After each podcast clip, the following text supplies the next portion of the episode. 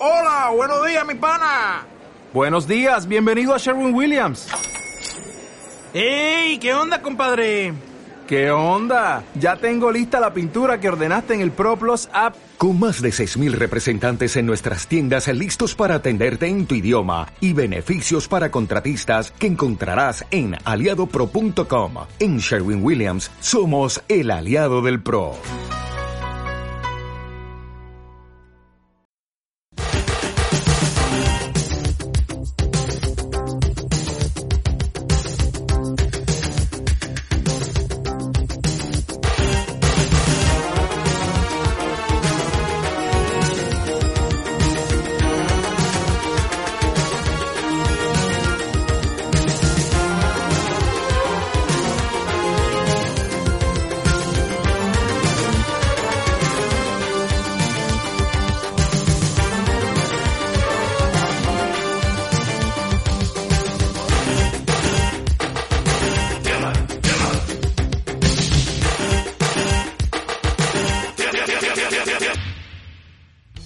Noches, bienvenidos a un nuevo capítulo de La Noche del Podcast. En esta ocasión vamos a estar hablando de cuatro muy buenas películas, conocida una de ellas sobre todo, muy popular y representante de- del género del terror a nivel mundial y una película que marcó un antes y un después también en el género, en la manera de filmar, en la manera de percibir el terror y en general también cambió mucho el mercado porque dio una nueva perspectiva de, cómo era el ámbito financiero del cine, que hasta su momento se tenía una idea y cuando de repente sale este titán que fue la sorpresa de- del siglo, porque inclusive entró al libro del récord Guinness como una película que tenía el récord de diferencia entre presupuesto y recaudación. Esta película le dio una nueva visión, yo creo que a Hollywood, a los cineastas, una nueva visión inclusive al cine de bajo presupuesto, porque de esta manera lo pudo incluir el cine bajo presupuesto de los países que, sobre todo de Latinoamérica, ¿no? que nunca fuimos, fuimos países que se dediquen directamente al género del terror por una cuestión de presupuesto, nunca fuimos tanto ni al terror ni a la ciencia ficción, mucho menos. Generalmente el cine de Latinoamérica se manejó más con las películas del drama, del amor, y ahí nomás nos manejamos. Salvo algunas películas de género musical como homenaje, pero no salimos de nada que no, que no se pueda alejar de- del realismo por una cuestión de presupuesto, ¿no? Estoy hablando, eh, para arrancar y aclarar, no estoy hablando de la película del proyecto de la bruja de Blair. El proyecto Blair Witch, la película que está en el récord Guinness porque tenía un presupuesto inicial de nada más que 60 mil dólares y recaudó, al menos hasta la fecha, aproximadamente 250 millones de dólares. Eso es un poco menos, pero redondeando un poco para arriba, es 250 millones de dólares. Fíjense la brecha gigante que hay entre el presupuesto y la ganancia de la película. Es por eso que digo que marca un antes y un después y una manera de ver también que a veces con un bajo presupuesto, y hablo de un bajo, bajo, muy bajo, porque ni siquiera llegamos acá al millón en cuestión de presupuesto, se puede lograr una buena película exitosa. También cambió mucho por la cuestión de que tiene la temática de metraje encontrado. También tuvo mucho que ver la, difusión, además, claro, pero esto del metraje encontrado, ya que fue filmado por los mismos actores, literalmente una, una película filmada por ellos, con guiones improvisados, tenían simplemente un guion básico que se les indicó eh, los lugares donde tenían que ir, las cosas que tenían que hacer, pero el guion lo armaban ellos a medida que pasaba. Inclusive viendo un documental se, se contaba que para que los actores entren en más desesperación, eh, la- las medidas que tenían ellos sanitarias, la, forma de comer y todo se iba modificando para que cada vez entren en, más des- desesperación y la actuación sea más, más real.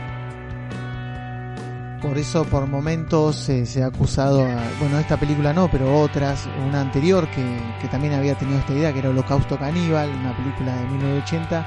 A esa película, por ejemplo, que tenía también esto de un poco de vamos creando el guion sobre la marcha, se, se la acusó durante un tiempo de ser película de género snuff, por decir que, torturaban psicológicamente a, a los actores, que podían presentar cosas que ellos no sabían. Bueno, más allá ¿no? de que fueron acusados por homicidio y por un montón de, calumnias que sin fundamentos, porque no dejaba de ser una película, pero era tan bien filmada la película, eso también era algo positivo y una buena publicidad. Holocausto Caníbal, una película tan bien filmada, tan bien lograda para su época, que, la gente, inclusive los, críticos, se comieron de que era de verdad. Y con el proyecto de la bruja de Blair, sí, todo el mundo en su momento creía que era de verdad, pero porque la difusión así lo era es una película que juntó eh, a unos estudiantes de cine, se les propuso que usaran sus propios nombres para darle más realismo. Se les inventó, pero a ellos no se les dijo, ¿no? Se les inventó una historia de, un bosque donde estaba la, montaña negra, si no me equivoco, que le decían, la montaña oscura.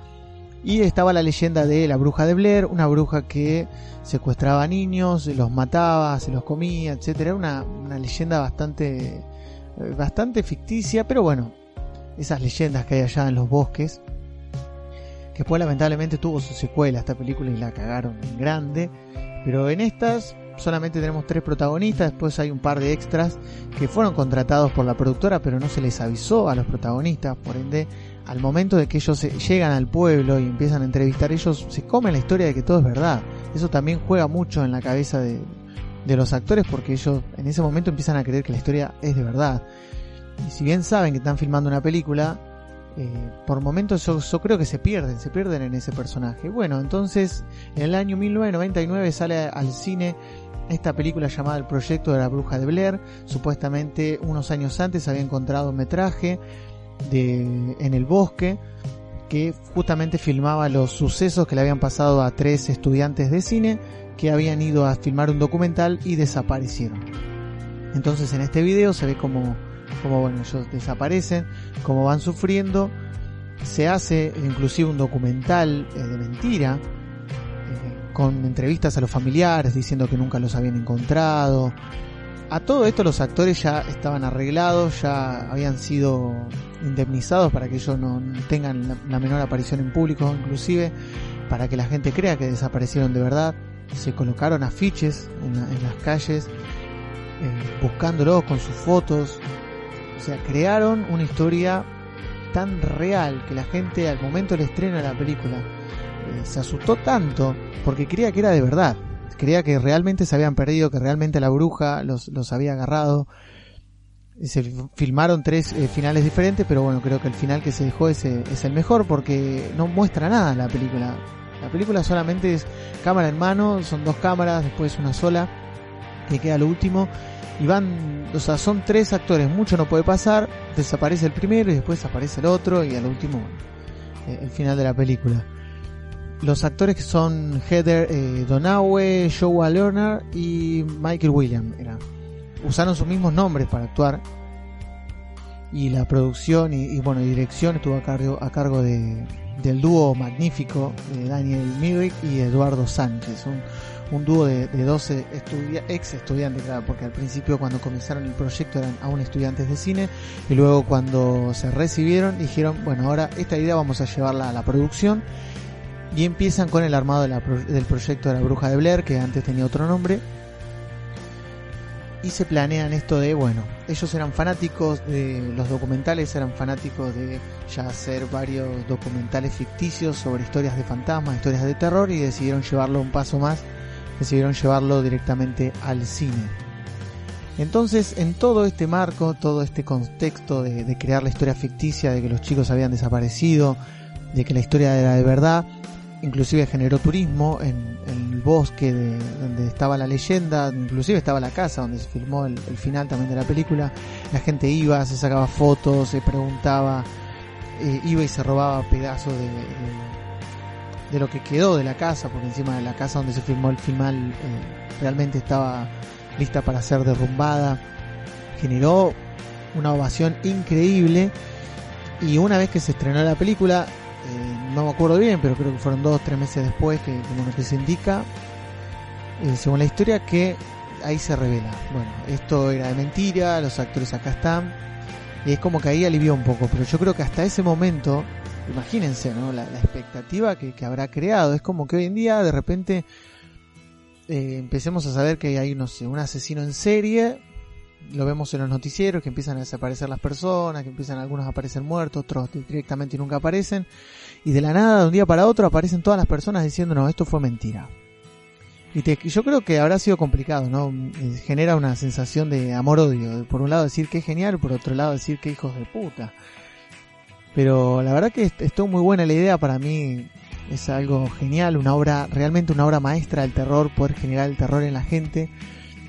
Y no hay mucho que hablar de, la película, de, la historia, porque el argumento es este. Es un grupo de, son tres estudiantes que van a filmar un documental y cuando entran en el bosque se pierden, empiezan a pelear entre ellos, empiezan a ser eh, como acosados por algo a la noche, nunca se ve qué es, se empieza más o menos a entender un poco cuando se empiezan a escuchar a la noche risas de, chicos, de, nenes que se ríen, que hablan.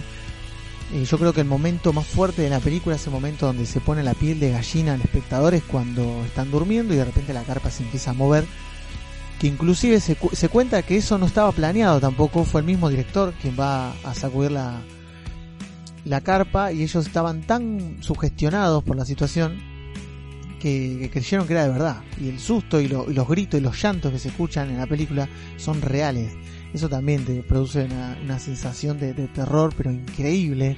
Porque la desesperación, la desesperación que, tiene Heather en la, en la película, te pone la piel de gallina y yo creo que te tiene al borde de la silla todo el tiempo. Hasta por lo menos el minuto 25 la película pasa como un metraje más. O sea, hoy en día uno lo puede ver y decir, bueno, esta película hay 20.000 pero tuvo, tuvo una, recepción increíble. Tanto así que la remake, ni hablar, la secuela es una mierda, directamente así. La secuela ya eh, es, horrible, es inmirable. y bueno, la, remake que se hizo no, la vi, pero por lo poco que estuve viendo el trailer, no, no es lo mismo. Pierde, la esencia, ya es otra cosa. No, no yo creo que no tenía sentido hacer remake del proyecto de Blair Witch. Tenía que haberse dejado el que estaba. y ya está. Pero es un clásico para este Halloween, un clásico para, para poder rever siempre y, mirar, miren, miren los documentales, lean un poco, hay videos inclusive en YouTube explicando. Está muy bueno entrevistas a los personajes hoy en día, que se acuerdan, que se reencuentran, que después siguieron actuando en otras películas, no, no muchas, no muy conocidas, pero, pero la verdad que creo que el proyecto de la bruja de Blair marcó este antes y después en el cine increíble que hoy en día lamentablemente tal vez está muy bastardeado, porque se hicieron tantas películas de, este, este, formato de metraje encontrado, tantas películas que salieron después, algunas buenas, ¿no? Como Rec, pero otras muy malas. E inclusive hay películas que son mixtas, ¿no? Que tienen esta mitad y mitad, como por ejemplo eh, Grave Encounters o, otras películas que son mitad filmado con cámara de verdad, posta, y la otra mitad con, con una camarita digital o con un celular. Hay otras películas, inclusive como Eliminar Amigo, eh, como la otra no me acuerdo, creo que la 2 que salió que era eh, Deep Dark o Deep Web, no me acuerdo cómo se llamaba, que también era, era de esa onda, grabado con, una cámara web. Eh, todas estas películas que, que, si bien algunas buenas, otras malas, yo creo que ya opacaron todo el trabajo que hizo el proyecto, pero es muy bueno volver a la película y recomendable verla solo, verla con la luz apagada, parlantes al taco y 12 de la noche. Yo creo que ideal para ver la película y meterse ahí, ¿no? Yo creo que si uno se sienta y está, paviando, está en otra, eh, obviamente la película no va a generar miedo y sobre todo si te sentás diciendo, bueno, mira, esto es mentira. Está bueno sentarse y meterse en el papel, ¿no? Meterse en el, personaje y sentirse cómo, cómo estaría uno, ¿no? Perdido en el bosque. Y un dato extra también que me pareció genial es que, que varias veces en la película ellos se pierden en el bosque si bien ellos tenían una guía, eh, inclusive algunos eh, algunas personas de la producción tenían luces para que ellos los encuentren, luces LED, los encuentres en la encuentren en la noche, varias veces se han perdido. Y se perdieron de verdad. Y esa desesperación que tienen los actores es, buenísima. Y es un riesgo increíble para el cine, ¿no? Porque es arriesgarlo todo. Porque tranquilamente podían soltar a las personas y la grabación ser una porquería o inclusive que no abren nada interesante, pero los diálogos que ellos tienen, cómo se pelean, eh, es un riesgo grande porque por un lado es buenísimo, es genial, pueden mostrar eso al cine, pero por otro lado también era peligroso porque en una de esas en la locura pelaban un cuchillo y se mataban entre ellos. Porque la locura que los lleva al bosque y esa desesperación, inclusive el grito, el grito que se escucha eh, durante la noche, yo creo que a cualquier persona que escuche eso salta de la cama, salta de la carpa, de donde esté. Es increíble lo, lo bien logrado que estaba, si bien estaba hecho con parlantes y todo, está muy bien hecho. Y en la oscuridad de la noche, que no se ve nada, eh, eso produce un, pánico increíble y un también yo creo que un gran recurso de, del género metraje encontrado, de este, de esta manera de filmar y de ver el terror, es que el, ángulo, la cámara no solo nos permite ver lo que ve la cámara. O sea, no podemos ver lo que hay al costado, no podemos ver nada. Y si el actor está apuntando con la cámara al piso, con la luz encendida, solamente vemos el piso y escuchamos y nos tenemos que guiar por el sonido e imaginarnos. Y eso también es lo bueno del terror. Que yo creo que el buen terror es eso que no nos muestra. Cuando la película empieza a mostrar al fantasma pierde el sentido un poco. Porque uno no quiere ver al fantasma, uno se lo quiere imaginar. A uno le gusta eso. Si uno ve la sábana blanca se asusta porque no sabe qué hay abajo en la que la saca, sábana, saca la sábana blanca y de repente va abajo, no sé, un nene con la cara deformada, eh, o un zombie.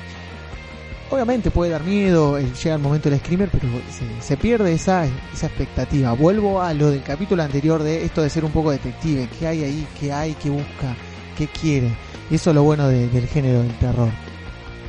Y bueno, después de haberle dedicado un rato, que bueno, me, extendí bastante hablando de, del proyecto de la bruja de Blair, vamos a hablar de, de las otras tres películas que bueno, voy a seguir con la, con la más pedorra, por decirlo así, que es La Presencia, ¿no? No, no es una mala película, pero podría caratularse con una película de drama. Sobre todo la música, la música que tiene todo el tiempo. Eh, es una película del año 2010, no, no tiene ni actores conocidos, ni, ni un lugar conocido, ni una historia que bueno, en algún momento se pudo haber visto. Es una historia rara. Que inclusive acá el protagonista de la película ni siquiera es, es la, la, actriz, ¿no? La, que, que, es Mira Sorbino. Acá el protagonista es el fantasma. Eso es lo raro, es algo nuevo y por eso que me parece una película genial, más allá de que tal vez por momentos sea, pueda ser un poco aburrida o te pueda provocar una depresión. Es, increíble porque genera depresión la película, te, te mete en, en el papel del fantasma precisamente se llama la presencia porque desde que arranca la película no, no da mucha vuelta. Eh, es una chica que llega a una cabaña y hay un todo el tiempo hay un tipo ahí, un tipo que se nota que ya está muerto porque tiene la cara blanca, parece tiza. Y está la, mina ahí sentada que va, viene, hace sus cosas. Básicamente es como si estuviéramos viendo un reality de una mujer en una cabaña. No tiene ni siquiera luz. Eh, inclusive el agua la saca con un mini aljibe que tiene ahí, o sea, ni siquiera ganilla. Y este espíritu todo el tiempo está ahí presente, solamente mira, no habla, no hace nada. Eh, lo único que hace por ahí un poco medio paranormal es eh, prenderle la música. Pero no como que la mujer no, no reacciona. Y bueno, a lo largo de la película la, la, historia es bastante corta porque también es una película que no dura más de una hora veinte. Y la, la, historia es de una mujer que, bueno, se ve, al principio no explica, pero para último se sobreentiende un poco, que, que, tenía un poco de problemas personales, tenía unos traumas de, de la niñez, que fue abusada eh, por su padre. Eh, no sé cómo esto impactó en, en, su, en, su, momento actual, porque, bueno, eso no, nunca lo aclaran, pero ella quería despejar la mente, ella trabaja, es, es, escritora, no sabemos de qué, pero ella todo el tiempo está escribiendo y dice que, que está trabajando. Entonces ella viene a querer despejarse. Hasta la mitad de la película no pasa absolutamente nada, es ella de acá para allá, de acá para allá. De repente cae el, el novio, se, entiende el novio o el novio tóxico, porque no sé, como que llega y estaban peleados. Ella no le había dicho que estaba ahí, él llegó a verla porque fue averiguando acá para allá. Sigue todo bien, el fantasma lo sigue acosando pero empieza a haber problema entre ellos dos, entre la pareja, porque él se quiere casar, ella no, no puede despegarse de, su, de, sus traumas de la niñez. Y, y, de repente este fantasma que empieza a tener una discusión con lo que se presume que es el diablo, muy mal representado porque es un hombre común y corriente, pero bueno, es el, representado como es el diablo, que todo el tiempo lo convence y le habla inclusive a ella como para que ella se infelice, se pare, lo eche.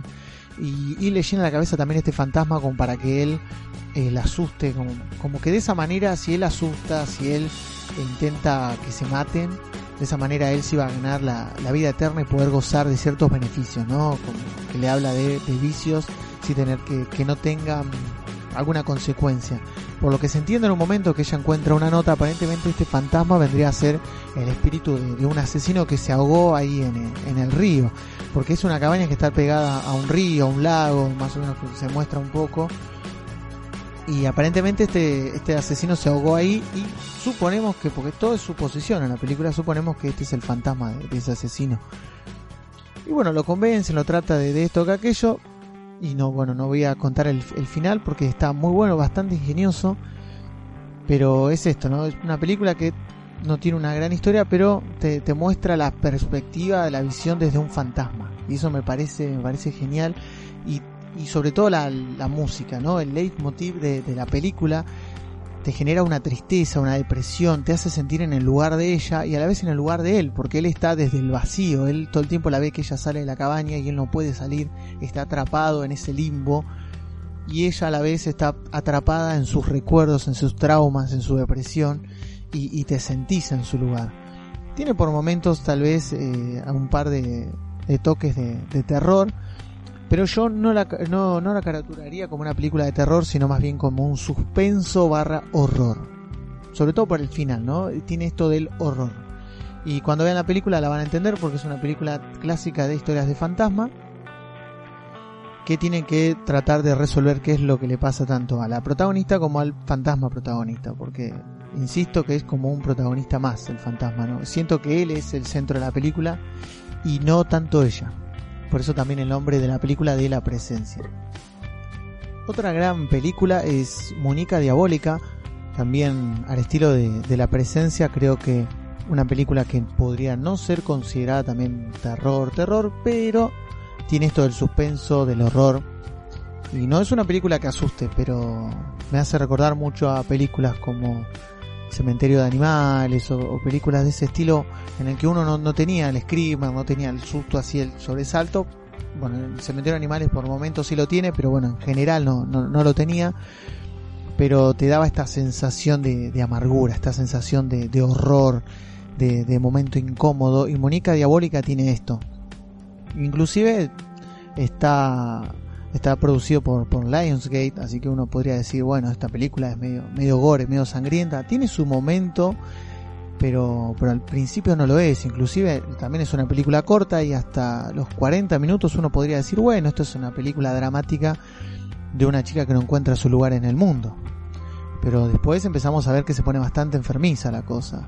Eh, Diabólica o May, también llamada así la película, que May es el nombre de esta chica, con la actriz Angela Bettis y el actor Jeremy Sisto, que son los que más, los que más aparecen a lo largo de la película.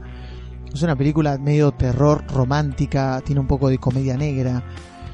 Y bueno, May era una chica diferente, una chica que desde chiquita siempre le costó encajar en el mundo, no tenía amigos, entonces siempre fue rechazada y la madre se le ocurrió la, la linda idea, digo linda idea pues bastante macabra también, de regalarle una muñeca bastante fea que hace recordar mucho a Annabelle.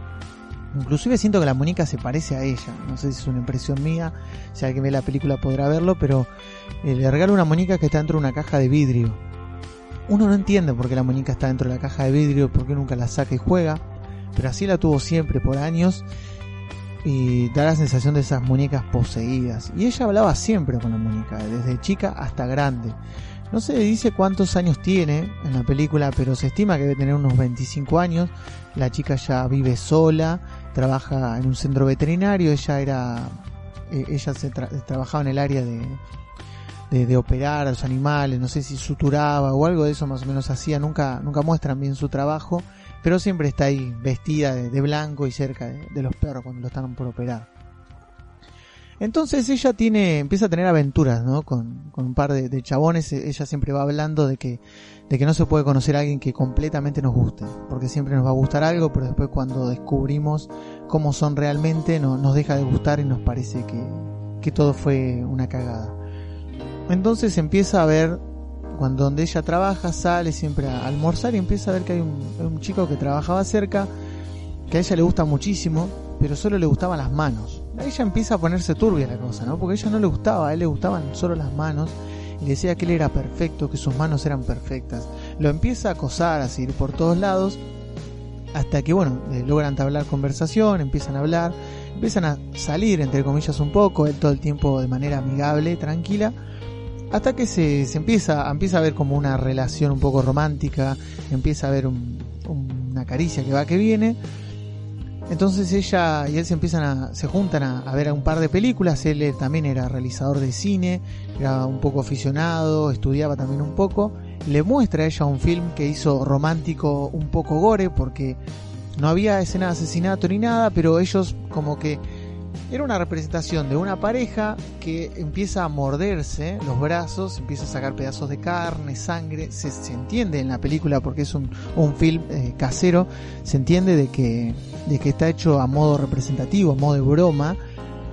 Pero cuando él le da un beso, ella le muerde tan fuerte el labio que básicamente casi le arranca un pedazo y le deja sangrando toda la boca.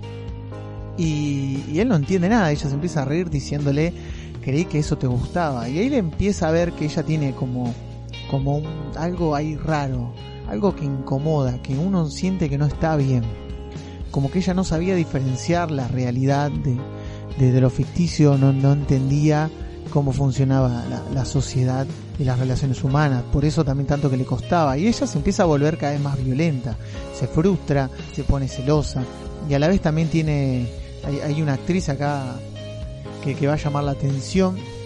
Que está la, la, rubia, esta no me acuerdo cómo se llama, la, la rubia de, de Scary Movie, que, que, hace Cindy Campbell. Que si no me equivoco, la actriz se llama, ahí, ahí lo busco, Ana Faris. Está Ana Faris, esta actriz que bueno, siempre está de, de, rubio generalmente. Acá la tenemos de, de pelo oscuro. Eh, es lesbiana, eh, ya ha declarado desde el principio que ella es lesbiana. Tiene un interés, tiene un interés sobre, sobre May pero bueno, May no, ella le iba más el, tornillo que la tuerca, por decirlo de una manera. Entonces la, empieza a perseguir, le empieza a, tirar ahí palos como para ver si surge algo. Y bueno, después May, enojada ¿no? con este muchacho, se va a intentar a ver el proceso lésbico. Pasa algo, no muestra nada, pero bueno, se sobreentiende que tal vez acostaron, o al menos un par de besos hubo. Y después también la empieza a celar, porque eh, Ana Faris también tiene otras personas con las que ella se ve frecuentemente. Entonces, ¿qué pasa? Le dice, bueno, solamente lo que me gusta de ti es el cuello, le dice. Y ahí se empieza a ver también que sigue viendo que le gusta algo de cada persona. De uno le gusta la mano, del otro le gusta el cuello. Justamente Ana Faris está con una chica y le dice, me gustan tus piernas. Entonces, tiene un final bastante macabro en el que, si lo espoleo, no, no, no tiene nada de malo, creo, porque no, no arruina la película, no, no deja de ser muy tenebrosa. Y es que en la noche de Halloween, ella va a buscarlos uno por uno y le saca la parte, lo digo así, ¿no? Le saca la parte que a ella le gusta y termina armándose un Frankenstein, por decirlo así. Se, se, arma la persona ideal con las partes que le gusta de los demás. Y, y eso le da un toque terrorífico porque termina con, los restos de los muertos, porque los une todos, ni siquiera los limpia, ¿no? Los une, los cose, les hace una ropita y, lo pone al lado de ella. Y yo creo que el toque final terrorífico es cuando está en la cama, que ella lo ve al, al muñeco que armó con partes humanas y se da cuenta que no, se pone a llorar porque dice, eh, esto no, no es real, o sea, esto es un pedazo de carne. Y dice, esto no me ve, yo quiero que, que me vea como yo veo y ahí es cuando se arranca un ojo y bueno, es una escena fuertísima, muy bien lograda y, genera te genera una desesperación porque lo hacen tan lento que te hagan sacar la película y eso es lo que le da el toque especial a, esta, a este film. Y bueno, vamos con la última película que es que tiene varios nombres, ¿no? La sombra de los otros, también 666 espíritus, yo la vi con ese nombre, también Seis almas, Six Souls, el Shelter también, de 20.000 nombres le pusieron a esta película en traducción. Creo que el original es Shelter. Después, bueno, se, se hicieron un montón de traducciones cuando se vendió al mundo. Eh, tenemos a, a, a, una actriz acá conocida que está la, la pelirroja, esta, eh, Julian Moore, que es la que está en Jurassic Park. La encontramos en Jurassic Park 2. Después también está en la, en la remake de Carrie. También. Y bueno, encontramos acá esta actriz que es una psiquiatra el psiquiatra forense y su padre también estaban en el mismo ámbito. Entonces un día ella no creía en nada, era completamente agnóstica y se ve que tiene una leve creencia en algún, tal vez en algún dios, pero, pero bueno, atea, atea no era, tenía ahí algo. Aunque ella se negaba todo, inclusive tiene una hija, que la hija sí no cree en nada, declara todo el tiempo que no cree en Dios y un día su padre le, dice, bueno, mira, tengo, tengo un paciente que lo tenés que conocer. Ella lo va a ver y era un paciente bastante particular porque ella es eh, especializada en resolver desórdenes de, personalidad y esta persona tiene múltiples personalidades y a lo largo de la película se empieza a dar cuenta que estas múltiples personalidades eh, tienen que ver con las víctimas de asesinatos. Después con el tiempo se sabe que es este mismo paciente que los, mata, pero tiene una manera particular y la explicación ¿no? de la película es que, que estas personalidades están en, en este tipo, porque este tipo es como una especie de enviado del diablo, si es que no es el diablo, justamente. Y incluso tiene una de las personalidades está inválida y al momento de cambiar de personalidad el otro es eh, tiene es daltónico y cambia de personalidad y es un nene, es increíble, increíble. Te hace acordar mucho a Split, nada más que en esta tiene este toque diabólico. En Split te hace sentir incómodo porque sentís que te va a dar un martillazo en esta no, en esta el chabón está muy tranquilo, pero te hace sentir muy incómodo.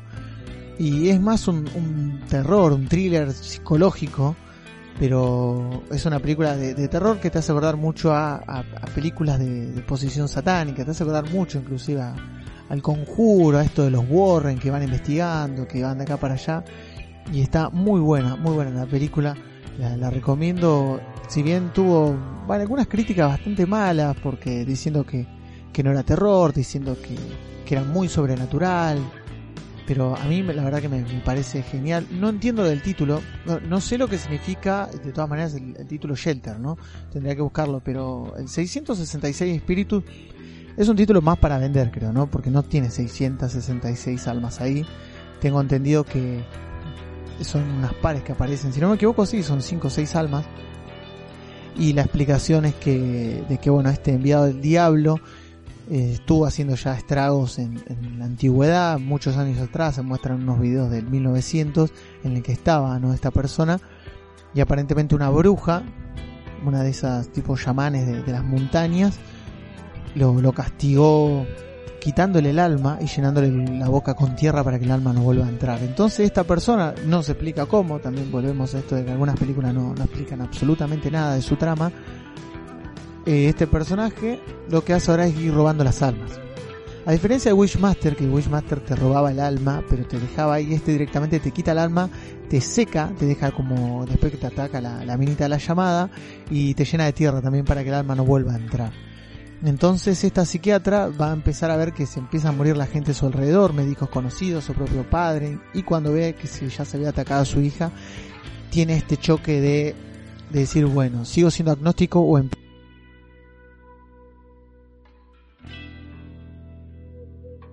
y, tiene que a la vez convencer a los chamanes de que ella cree. Y está muy bueno, la verdad que tiene una batalla final bien épica y con un final que queda un poco abierto, un poco inconcluso y que inclusive da, creo que da lugar para una, una secuela, pero no creo que ya a esta altura lo haya. De todas maneras está disponible en Prime, Video y, y, la pueden encontrar con este título, ¿no? 666 espíritus. Y bueno, este capítulo fue un poco más largo, me, extendí bastante por lo del tema del proyecto La Bruja de Blair, pero quería hablar un poco de, estas películas, darle un lugar, porque son películas que sé que, que uno no, no sé si las elegiría. Como vuelvo a decir que me había pasado con Belzebú y o inclusive con Ghost Stories, si hubieran, hubiera ido a un cine y estaba en la cartelera, no dudo mucho que las hubiera elegido para ver. Pero para ver en casa este Halloween están buenas, películas para ver, eh, recomiendo en la oscuridad, tranqui, en silencio, sin mucho quilombo disfrutando de, las películas. No son muy largas, así que, se pasan rápido. Muy buenas. Y bueno, de esta manera estaríamos llegando ya al final de este episodio de La Noche del Podcast, ya capítulo número 3. El número 4 lo voy a estar subiendo en breve.